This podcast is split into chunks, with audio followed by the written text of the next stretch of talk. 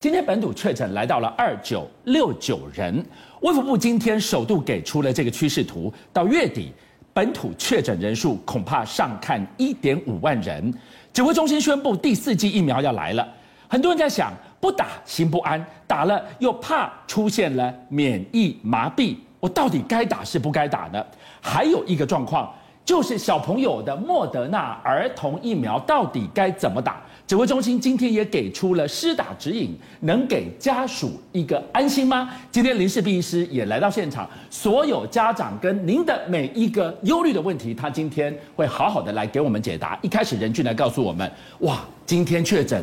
快要突破三千人了，而且这个是还没有加上校正回归的这样的一个数字啊，所以大家都发现到国内的疫情确实一直在翻倍跳，你知道，今天到了二九六九，那明天呢？事实上呢，如果从这个这个卫福部第一次公布所谓的我们的疫情的趋势图来看，真的大家要比较担心啊。前一阵子也不过几天之前才告诉你，知道我们很可能会破千，现在告诉你的叫做破万呢，要破万了。按照它的趋势图的简报显示呢，说全台单日确诊估计是在四月三十号的时候会达。达到六千一百八十例，或者是一万五千五百八十三例啊！所以到了月底，确诊上看一点五万人，大家就要问了，到底是月底先到，还是？破万人先到。如果你从这个趋势上面来看，因为昨天跟今天整个的那个数字增长的非常快嘛，是，所以大家就会发现到很有可能我们破万的这件事情呢，哎，呃，不能用指日可待，因为老实讲，大家都不希望这样的一个状况发生。但是很快就到脚边了。是，而且我们现在再再从这次这个疫情来看哦，所以过去认为说孩童的部分可能比较不会受到疫情的影响，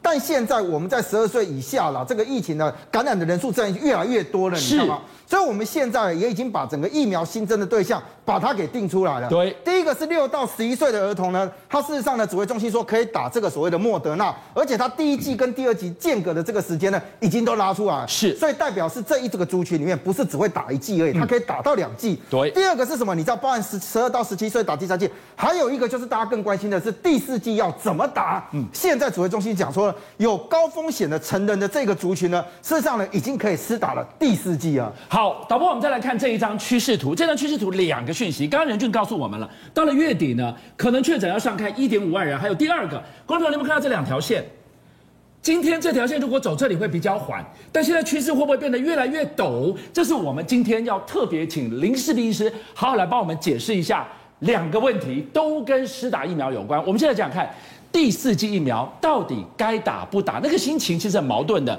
不打我觉得心不安，好像打越多越平安，可是打了之后医生说小心哦，他可能会有。防疫的这种麻痹的情况，我们该怎么办？我觉得主要就是差别在到底吼，这个保护力、防重症的保护力，在第三季之后可以维持多久？那我自己看英国的大数据，我觉得大概可以维持四到六个月，应该是没问题的。所以你看，那还蛮久的啊。对，所以现在很多国家就是抓在四个月、五个月、六个月。嗯，好，英国是抓第三季之后六个月才打。那美国抓四个月，我们再抓在中间，我们抓五个月哦。对，那所以大概是这样。那可是我有看到黄立明老师说，哎，这个年底十月、十一月疫情可能会再烧起来，然后他说到时候可能全部的人都需要再打第四剂。我们需要吗？像我们这种中壮年的，我们都打了三剂了，我要不要再追第四剂呢？我个人觉得现在变数还太大了，因为就像你想想看，我们打了三剂，然后也许我们接下来可能。得到 Omicron 的几率 一半一半吧，吼。嗯。那这样的人需不需要第四剂？然后到年底那个时候会不会有另外一支变种病毒？嗯。然后我们会不会有一个次世代疫苗可以用？嗯。这个其实现在都有很多的变数，吼。因为有很多研究，像何美香老师也常说，我们打了三剂，再得了一次 Omicron，其实免疫力都非常好了，哦。所以我觉得大家可以先。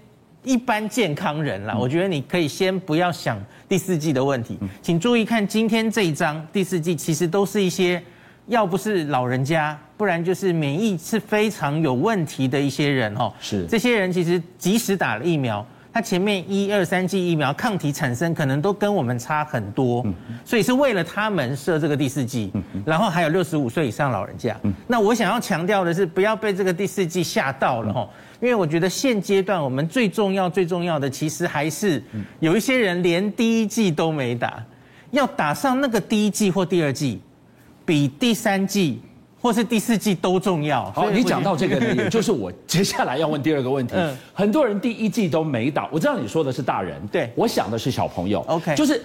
约莫在半个月、一个月前，疫情开始烧，家长就担心了。哎，我的小朋友怎么办？你学校开始放松了停课条件，他们没有打疫苗的这些小小孩送到学校去，变成了防疫的破口。你不担心爸爸妈妈吓死了？好了，你说打疫苗的也是爸爸妈妈，现在疫苗帮你准备好了，莫德纳儿童疫苗昨天才过嘛，哦，开始施打袭成，家长又担心了。哎，打下去会有心肌炎，他们也怕怕。家长真的不管怎么样都怕。那今天呢指挥中心给我们的指引了，这个指引你怎么解读？给家长一个安心好吗？今天他就是做了一个决定，就是莫德纳照原剂量，就是大人的半量，是。那可是给他延长接种吼，给他延长到十二周再接种。那这个原因是因为呃加拿大，特别是加拿大有蛮多研究，是你假如拖长两个 mRNA 的施打间隔，很明显哦，你可以相比于四周或八周就打那个心肌炎。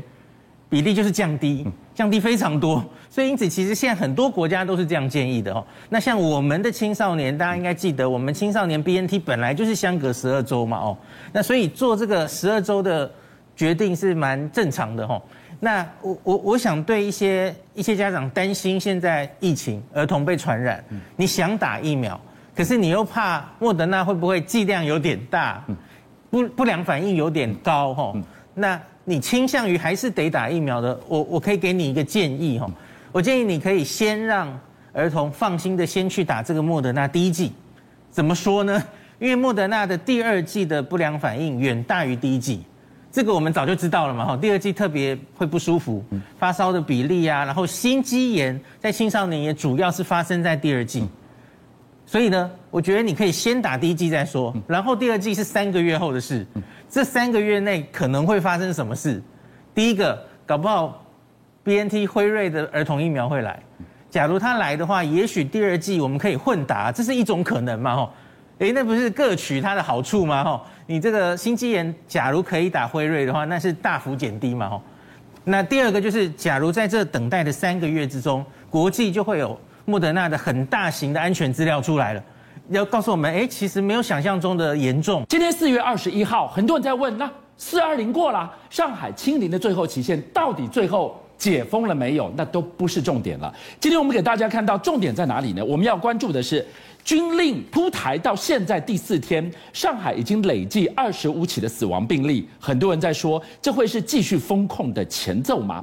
为了营造你配合封控，你仍然衣食无虞，我们看到。上海副市长巡视寻常老百姓的家，又来摆拍了。冰箱打开，东西多到满出来。但今天任俊告诉我们，真实的上海现在是什么情况？如果你看过去哈，这个这这一整年的疫情里面，中国大陆很少公布它的死亡的数据。那这一次在在上海里面，你看它连四天公布的这个死亡的病例了，居然达到二十五人死亡啊！很多上海人就担心讲说，哎，那是不是接下来要继续封城下去，把数字弄出来，就是要强调封城的必要？那如果我继续封下去的话，我吃的用的。